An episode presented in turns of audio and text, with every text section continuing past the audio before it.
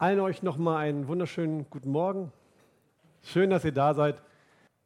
Es ist so heute Morgen, dass wir etwas umstellen möchten in der Art und Weise, wie es stattfindet. Wir wollen das ein bisschen straffer halten, das Programm, und auch den Vortrag etwas kürzer machen, damit wir an den Tischen danach mehr Zeit haben, uns miteinander noch darüber zu unterhalten. Es ist das eine, einen Vortrag zu hören, es ist das andere, es auf sein eigenes Leben anzuwenden. Und deswegen ist am Ende, am Schluss dieses kleinen Skriptes, was ihr bekommen habt, das ist nur eine Gedankenhilfe für euch, eine Stütze, damit man vielleicht danach sich nochmal erinnert, was alles so da drin vorgekommen sein könnte. Und am Ende sind ein paar Fragen und Bibelstellen, die ihr dann an eurem Tisch so als Hilfestellung nehmen könnt, um das Thema nochmal weiter zu bearbeiten. Okay, fangen wir einfach an. Wir alle haben schon mal von Martin Luther gehört. Und viele von uns wissen auch, dass ein Gewitter eine gewisse Rolle oder eine sehr wichtige Rolle in seinem Leben gespielt hat und ein Wendepunkt für ihn war. Der Legende nach reiste Martin Luther wenige Wochen nach Beginn des Jurastudiums nach Mansfeld zu seinen Eltern. Auf dem Rückweg am 2. Juli 1505 wurde er von einem schweren Gewitter beim Dorf Stotternheim in der Nähe von Erfurt überrascht. Auf dem freien Feld suchte er Schutz unter einem Baum und ein Blitz soll relativ dicht ähm, neben ihm eingeschlagen sein, worauf er sich zu Boden warf und, naja, die heilige Anna ähm, angerufen hat und gelobte, ich will Mönch werden, wenn du mich vor dem Gewitter rettest. Später, als, als Luther so ein bisschen klarer war, was die eigentlichen Verhältnisse angeht, dann sagte er, dass er das in Wirklichkeit im Nachhinein als ein Zeichen des Himmels gesehen hat, ein Zeichen von Gott, der ein, etwas mit seinem Leben vorhatte und ihn auf diesen Wendepunkt gebracht hat, sodass er das tat, was er nachher getan hat. Andrew Adams hat das letzte Mal den Vortrag gehalten, den könnt ihr auch im Internet nachhören von ihm. Der hat etwas Ähnliches erlebt. Er, er war in den Bergen unterwegs und sah dann auch plötzlich, dass ein Gewitter am Horizont aufzog.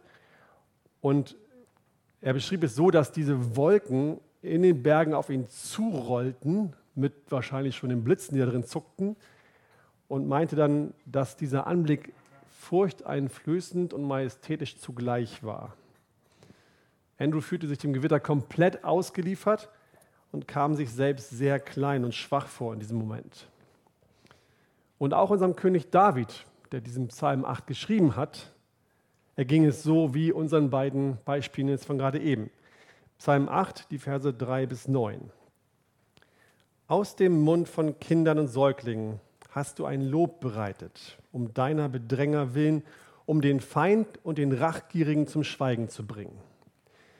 Wenn ich deinen Himmel betrachte, das Werk deiner Finger, den Mond und die Sterne, die du bereitet hast, was ist der Mensch, dass du an ihn gedenkst, und der Sohn des Menschen, dass du auf ihn achtest?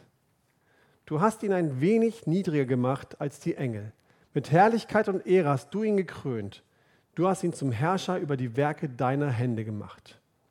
Alles hast du unter seine Füße gelegt, Schafe und Rinder allesamt, dazu auch die Tiere des Feldes, die Vögel des Himmels und die Fische im Meer, alles, was die Pfade der Meere durchzieht. David war nachts draußen. Er spricht hier im Psalm von, wenn ich deinen Himmel sehe, die Sterne. Also offensichtlich muss ja David das nachts gesehen haben und nicht tagsüber. Er sah dort die unendliche Weite des Himmels. Der Himmel war übersät von Abermillionen Sternen, so viele, dass er sie nicht zählen konnte.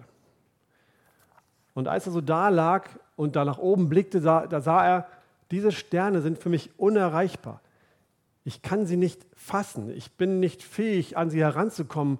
Und doch sind sie so wunderschön und Sie strahlen eine so große und majestätische Ruhe aus.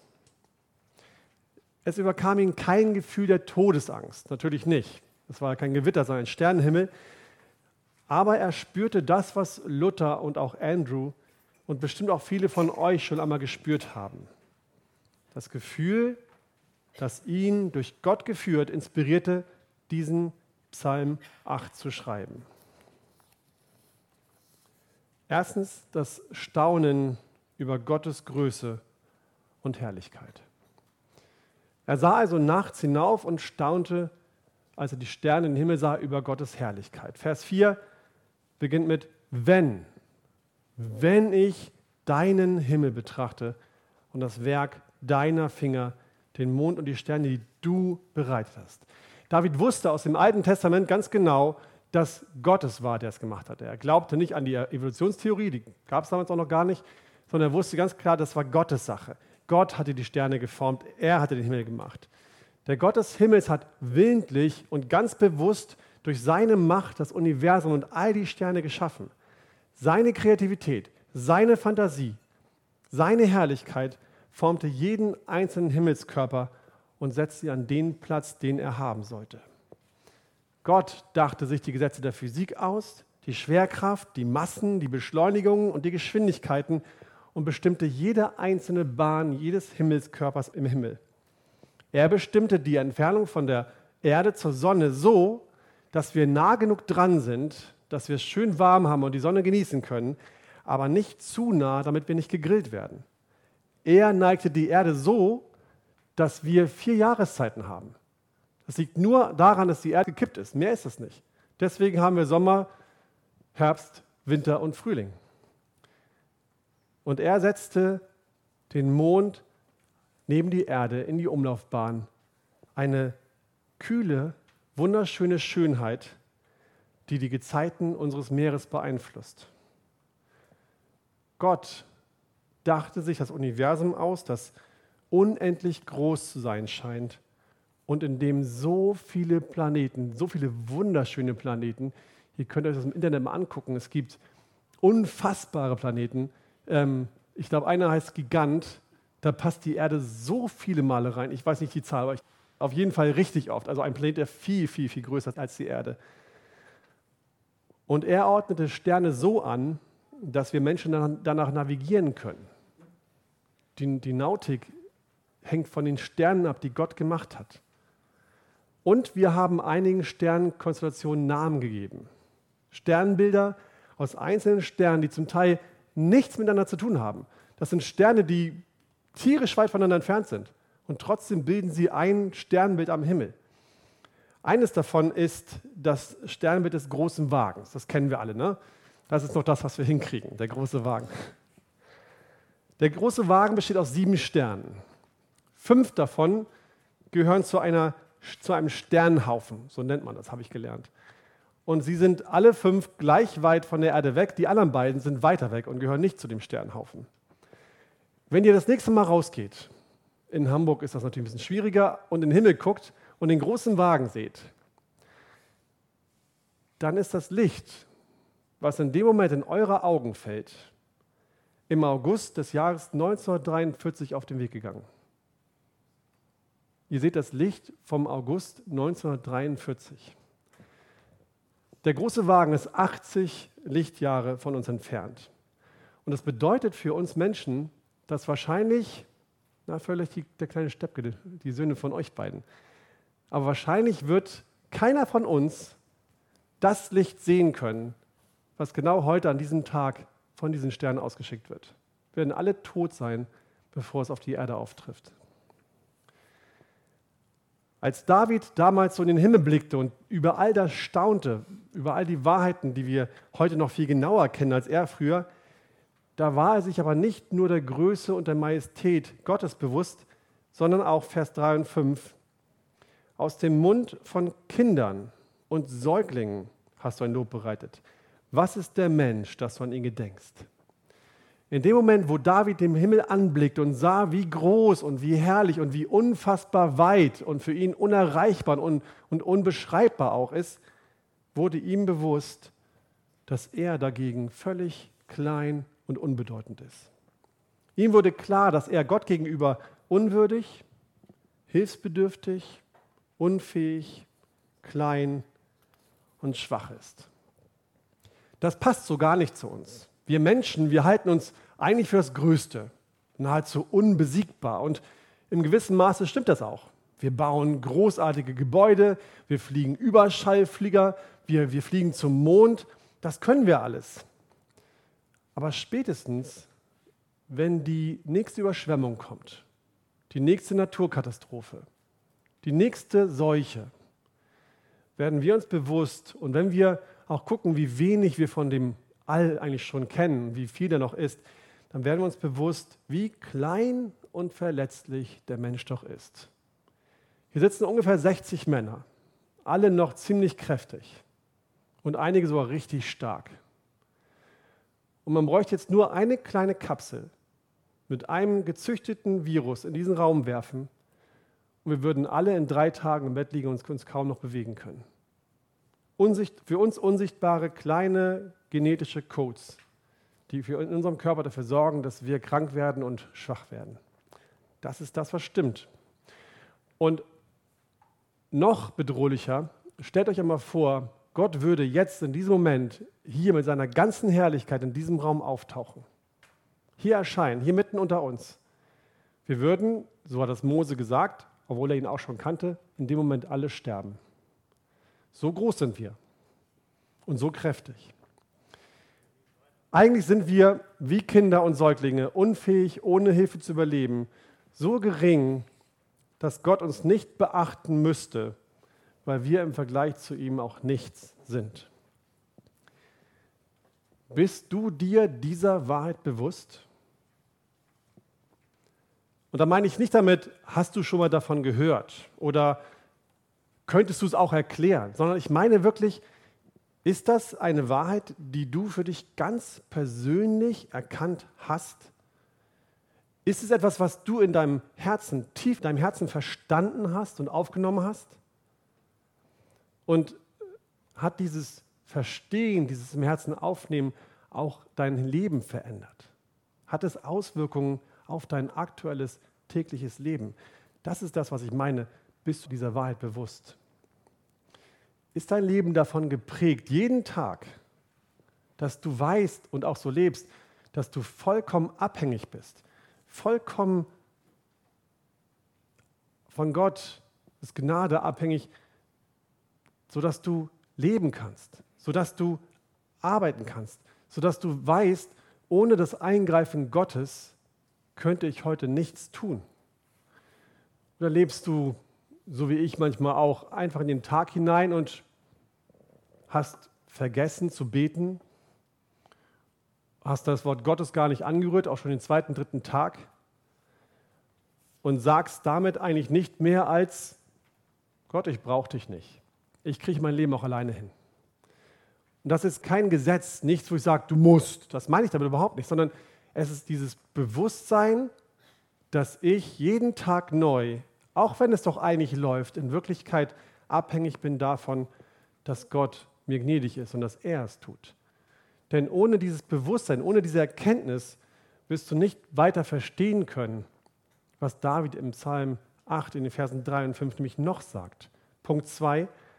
Gott verherrlicht sich, indem er den Menschen erhöht. David hätte, und das ist so das, was wir Menschen manchmal so machen, als er erkannte, wie groß Gott eigentlich ist und wie unbedeutend, niedrig und hoffnungslos er ist, sich verkriechen können. Er hätte sagen können, was hat mein Leben denn für einen Sinn? Was soll ich denn noch tun? Ich bin sowieso unfähig, irgendwas zu machen, was Gott beeindrucken könnte. Ich bin sowieso verloren, also verkrieche ich mich irgendwo in der Höhle und warte darauf, dass mein Leben endlich vorbeigeht. Aber genau das Gegenteil war bei David der Fall. Diese Erkenntnis über seine Niedrigkeit löste bei ihm nur noch mehr Erstaunen über die Herrlichkeit Gottes aus. Was ist das für ein Gott? Was ist das für ein Gott, der Menschen schwach wie Kinder, denn das ist das Bild, was er gebraucht, schwach wie Kinder und hilflos wie Babys, seine Herrlichkeit offenbart, sodass aus, diesem, aus dem Mund dieses schwachen Menschen, der eigentlich hilflos ist, Lob Gottes hervorkommt. Was ist das für ein Gott? Und was ist der Mensch, dass er an ihn gedenkt und der Sohn des Menschen, dass er auf ihn achtet? Warum bitte sollte ein Gott, der das ganze Universum, den Himmel und die Erde und alles darauf geschaffen hat, den Menschen beachten? Warum? Die Antwort, die wir geben müssten, würde eigentlich lauten, gar nicht. Warum sollte er? Nö, sollte er nicht. Warum auch? Achtest du auf die Ameisen auf der Straße, wenn du in der Stadt spazieren gehst? Schon mal aufgefallen, wie viele kleine Viecher so rumkrabbeln? Nee. Warum auch? Was kümmert dich als Mensch, als großer Mensch, was da so rumkriecht? Und genau so könnte Gott es eigentlich auch machen. Er hätte das volle Recht dazu. Aber trotzdem tut er es. Gott beachtet die Menschen und er kümmert sich um ihn. Gott kümmert sich um uns. Er beachtet jeden Einzelnen, der heute Morgen hier ist, jeden Tag und er kümmert sich um dich und um mich. Es ist eines der größten Mysterien dieser Welt, dass dieser Gott uns bemerkt und uns wahrnimmt und sich um uns elende Sünder kümmert. Eigentlich müsste er uns richten, das wissen wir alle. Eigentlich wäre es total korrekt und absolut verdient, wenn er sagen würde, ich mache euch alle platt. Aber genau das Gegenteil ist der Fall. Stattdessen bekommen wir alle jeden Tag all das, was wir eigentlich gar nicht verdienen. Keiner von uns verdient es heute Morgen hier, sich satt zu essen. Keiner von uns verdient es, gesund zu sein. David fühlt in dieser Nacht nicht nur seine Würdelosigkeit, er fühlte gleichzeitig Gottes unfassbare Liebe zu seiner Schöpfung. David staunte. Er staunte über die Liebe Gottes die dazu führte, dass er Menschen in seinem Leben mit erschaffen und ihn dazu bestimmt hat zu herrschen. Er staunte über Gottes Größe und seine Herrlichkeit. Das Staunen darüber, dass Gott trotzdem an uns denkt und uns auf uns achtet, ist die Grundlage für die folgenden Verse und unseren Punkt 3. Gott verherrlichen, indem wir mit Staunen herrschen und leiten. Nochmal Psalm 8, 6 bis 9. Du hast ihn ein wenig niedriger gemacht als die Engel. Mit Herrlichkeit und Ehre hast du ihn gekrönt. Du hast ihn zum Herrscher über die Werke deiner Hände gemacht. Alles hast du unter seine Füße gelegt, Schafe und Rinder, allesamt, dazu auch die Tiere des Feldes, die Vögel des Himmels und die Fische im Meer, alles, was die Pfade der Meere durchzieht. Wieder ein Bezug auf die Schöpfungsgeschichte aus dem ersten Mose. Als der Mensch geschaffen wurde, der sündlose Adam, hat Gott diesem Menschen alle Herrschaft übergeben. Über Wasser, Land und die Luft. Das schließt die ganze physikalische Welt mit ein. Und er gab den Männern die Aufgabe der Leitung der Ehe und der Familie. Und jetzt könnte man denken, ja, ja, ist ja auch für den Adam gewesen. Ne? Der hat ja noch nicht gesündigt. Nach der Sünde ändert sich das ja. Da, dann, da dürfen die Frauen noch herrschen, oder? Nein, in der Bibel steht nichts davon, dass diese Aufgabe aufgehoben worden ist. Ganz im Gegenteil, im Neuen Testament wird es nochmal bestärkt. Wir sind nach wie vor bestimmt als Herrscher über die Welt und als Leiter unserer Familien. Warum? Warum ist das so? Warum müssen ausgerechnet wir Männer das machen? Wie kann ein Gott, der so ein großer Schöpfer ist, uns als Herrscher einsetzen über eine Schöpfung, die er gemacht hat, obwohl wir so versagt haben? Das ergibt doch eigentlich gar keinen Sinn. Gibt es auch nicht. Es ist nämlich nicht so, dass wir besonders befähigt sind dazu. Es ist nicht so, dass wir aus uns heraus die tollen Macher sind und Gott sich dachte, doch, doch, auch mit Sünde sind die noch so gut, dass das muss ich machen, die können das. Es ist einfach nur, weil Gott unverdient und ganz freiwillig sich dazu entschieden hat. Es ist sein freiwilliger, autoritärer Entschluss, dass wir das übernehmen sollen. Und, und das ist noch wichtiger, weil er möchte, dass, dass wir ihn damit verherrlichen. Dass wir Menschen leiten, dass wir Menschen herrschen, hat seinen Grund darin, dass Gott möchte, dass er verherrlicht wird. Jetzt natürlich die Frage, wie geht das? Wie sollen wir ihn damit verherrlichen? Wie können wir so herrschen und leiten, dass wir Gott damit die Ehre geben? A, indem wir demütig sind. Wir brauchen jeden Tag neu, deswegen habe ich es auch vorhin so versucht auszuführen, ein bisschen mehr. Wir brauchen jeden Tag neu die Erkenntnis, dass wir nicht die großen Helden sind. Wir sind als Herrscher bestimmt, aber wir sind nicht die Helden. Jeden Tag neu müssen wir uns klar machen, dass wir vor Gott so unfähig und hilfsbedürftig sind wie Babys und Kinder. Das ist das, was David hier sagt. Wir sind abhängig von Gottes Gnade und ich weiß nicht, ob du das bewusst bist. Wenn Gott sich jetzt hier in diesem Moment zurückziehen würde von uns, wenn er seine Gnade von uns wegziehen würde, dann wären wir ab dem Moment nicht mal mehr in der Lage, Dinge zu tun, die für uns bis dahin selbstverständlich waren. Wir würden die einfachsten Sachen wie lesen, schreiben, Gedanken machen, Sachen, Zusammenhänge zusammenbringen, würden wir einfach nicht mehr hinbekommen, wenn Gottes Gnade von uns zurückgezogen werden würde.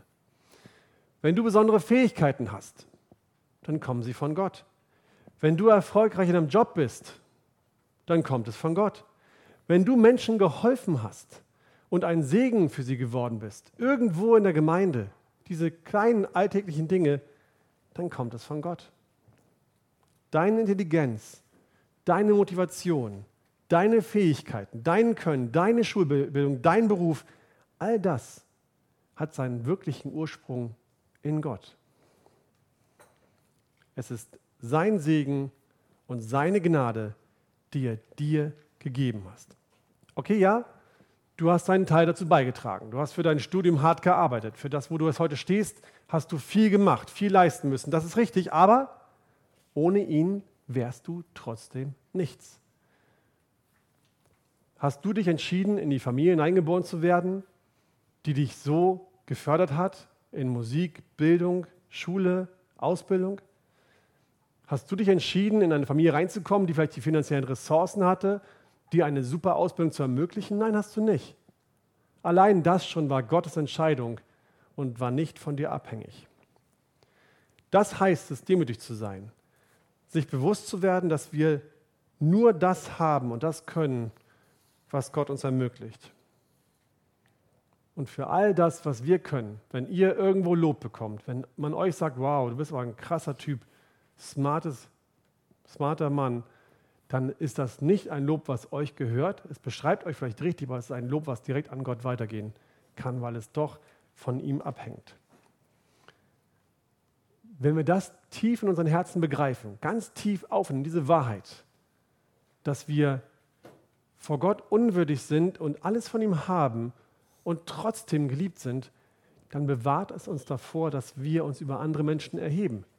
Denn welchen Grund hast du denn noch, dich für was Besseres zu halten, wenn du genau weißt, das, was ich habe, kommt alles von Gott? Es ist nicht meine Sache, es ist Gottes Sache gewesen. Ich kann einfach nur dankbar sein. Wir sind nicht besser als andere Menschen und wir haben auch kein Recht, auf andere abzusehen. Zu herrschen und zu leiten, herrschen und leiten heißt nicht beherrschen. Wenn du ein Leiter sein willst, wie Jesus es war, dann bist du nicht allein der, der alles bestimmen darf.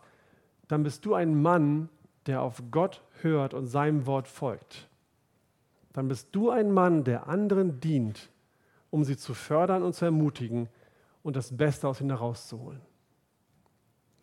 Wie noch? Wie können wir Gott noch die Ehre geben in der Herrschaft? B, indem wir erkennen, dass wir abhängig von Gott sind. Und mit abhängig meine ich jetzt hier nicht wieder diese demütige Abhängigkeit, nicht dieses, ja, ich weiß, ich kann ohne Gott nichts machen, sondern die Art von Abhängigkeit, die wir in dem Bild von dem Weinstock und der Rebe sehen. Als Gottes Kinder sind wir direkt an Jesus angeschlossen. Wir sind durch den Heiligen Geist direkt mit Gott verbunden, wie der Zweig eine, einer Pflanze mit dem Wurzelstock, der ihn ernährt. Und durch den Heiligen Geist hat Gott unser Herz verändert und wir haben eine unendliche Quelle der Kraft bekommen. Ist euch das bewusst? In euch, das habt ihr bestimmt schon ein paar Mal gehört, in euch lebt dieselbe Kraft, die Jesus Christus von den Toten auferweckt hat. Der Heilige Geist lebt in uns. Er verändert uns, er schenkt uns das Wollen, er befähigt uns und gibt uns die Kraft zur Veränderung. Jesus kann, und glaubt mir, das weiß ich ganz persönlich, Jesus kann aus dem letzten unerfahrenen, schwachen, unfähigen, ungebildeten, unweisen Mann einen Leiter machen, der seine Familie und eine ganze Gemeinde so weise und gut leitet, dass sie wächst und sich prächtig entwickelt. Egal wie deine Grundvoraussetzungen im Leben waren, egal wo du herkommst und was du bisher erlebt hast, für Gott ist es ein leichtes und deswegen gibt es keine Grenzen, uns zu allem zu befähigen, was wir brauchen und in seinem Namen tun sollen. Und daher ist der Wunsch von uns als Nachfolger kein Traum, wenn wir wachsen wollen. Und du wirst erleben, wenn du dich vor Gott demütigst, wenn du auf ihn schaust, wenn du an ihn dranbleibst, dann wirst du erleben, dass du in wenigen Jahren ein ganzes Stück weiter bist, dass du in der Heiligung wächst und deine Fähigkeiten zunehmen. Und wenn jemand von euch denkt, du bist nicht, ich bin nicht weise genug, ich bin noch gar nicht geschickt oder kräftig oder fähig genug, um die Leitung und die Herrschaft zu bewältigen, die Gott dir gegeben hat, dann ist das eine Lüge. Das stimmt nicht.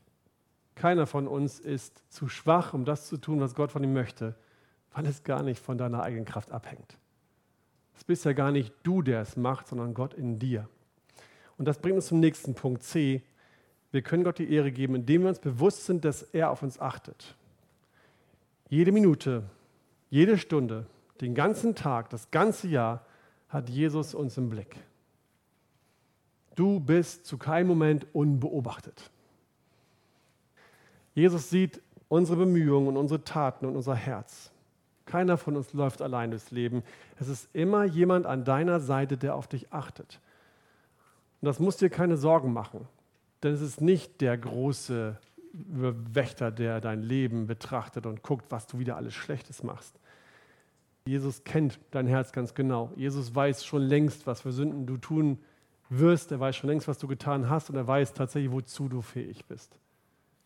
Er weiß, wozu wir Männer in der Lage sind. Er weiß, wie sündhaft wir sein können. Und er weiß, dass wir auch oft genug, obwohl wir es besser wissen, doch das tun, wonach es uns gleich gerade gelüstet. Das weiß er alles. Aber dass er auf uns achtet, heißt nicht, dass er uns kontrolliert. Er überwacht uns nicht, sondern er beschützt uns.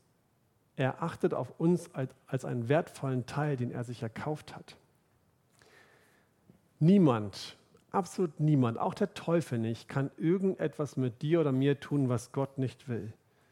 Du bist ein, ein Kind Gottes, ein Mann, den Gott selbst teuer erkauft hat. Sehr teuer. Und das bedeutet nicht, dass wir nicht Rückschläge hinnehmen müssen. Es kann sein, dass was passiert, was uns nicht gefällt. Uns gelingt auch nicht immer alles. Aber das ist der Garant dafür, dass wir in jeder Situation sicher und entspannt in Gott ruhen können, weil wir wissen dürfen, da ist jemand an meiner Seite, der auf mich achtet und der es unter Kontrolle hat. Panik, Sorgen, Angst, Furcht vor irgendwas ist völlig unbegründet, weil es sowieso genau so kommt, wie der, der an der Seite von dir steht, es will. Und D, indem wir uns bewusst sind, dass er sich um uns kümmert.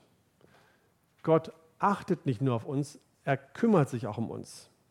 Und wenn du irgendwann mal denkst, sieht Gott mich eigentlich gerade, weiß er eigentlich, wie es mir gerade geht oder sieht er eigentlich, was ich brauche, dann denk daran, was er auf Golgatha gemacht hat.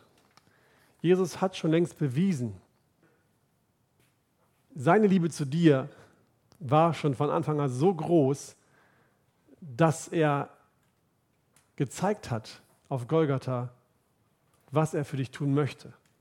Er hat seine Liebe bereits auf Golgatha bewiesen. Er hat schon bewiesen, dass er bereit ist, alles zu geben für dich. Alles und nichts zurückzuhalten, indem er sich für dich geopfert hat. Und diese Gnade war nötig, um uns ein neues Herz zu geben. Und erst durch diesen Austausch sind wir überhaupt in der, in der Lage, überhaupt fähig, den Wunsch zu haben, so zu werden wie Jesus. Wenn er nicht wäre, dann würden wir nach wie vor unseren fleischlichen Begierden nachlaufen und das tun, was wir für richtig halten.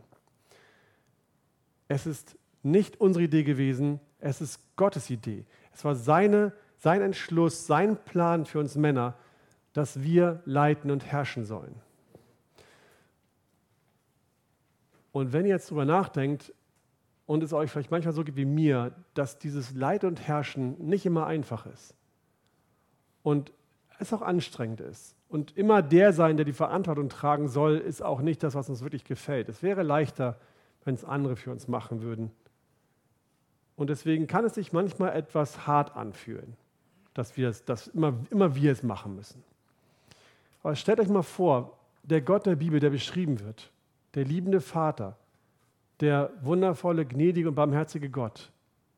Was wäre das für ein Gott, wenn er uns eine Aufgabe geben würde, von uns verlangt, sie zu erfüllen und dann sagt, weißt du was, mach. Ich gucke dir mal in Ruhe zu, mal gucken, wann du fällst. Das schaffst du sowieso nicht. Das ist nicht unser Gott. Wenn er uns diese Aufgabe gibt, wenn er will, dass wir das tun, dann wird er uns auch alles geben mit Freuden und überreich, dass wir es können. Gott hat dich als Leiter und Herrscher geschaffen und er möchte, dass du in deiner gottgegebenen Position erfolgreich bist. David, unser Schreiber, hat es uns vorgemacht.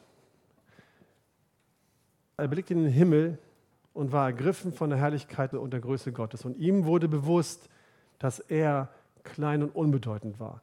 Aber ihm wurde auch bewusst, dass dieser majestätische und herrliche, großartige, wundervolle, gütige, gnädige, barmherzige, allgegenwärtige Gott auf seiner Seite war. Das wusste er ganz genau. Und deshalb aus dieser Zuversicht heraus, dass Gott auf ihn geachtet hat und dass Gott auf, auch ihn begleitet und ihn auch versorgt hat, konnte er sich auf Gott verlassen. König David, ihr wisst es, war der Herrscher über ein ganzes Volk. Und das war nicht mal einfach. Sein eigener Sohn hat ihn hintergangen. Seine eigenen Kinder haben ihn verfolgt und wollten ihn seinen Thron wegnehmen und ihn umbringen.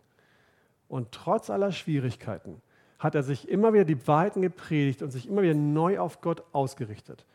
Er war demütig und diente den Menschen, die Gott ihm anvertraut hatte. Und daher ist Davids Rat, Davids Tipp an dich heute Morgen, geh raus. Geh raus und schau hinauf zum Himmel. Und dann staune über Gottes Größe und seine Herrlichkeit, werd dir bewusst, wer du bist und noch viel mehr, wer Gott ist. Und dann nimm deine dir von Gott gegebene Aufgabe an als Mann und werde der Mann, der Gott verherrlicht und ihm die Ehre gibt. Amen. Okay, ihr Lieben. Soweit der Vortrag. Ihr seht die Seiten hinten. Ich wünsche euch viel Freude beim Austausch über dieses Thema. Gott segne euch.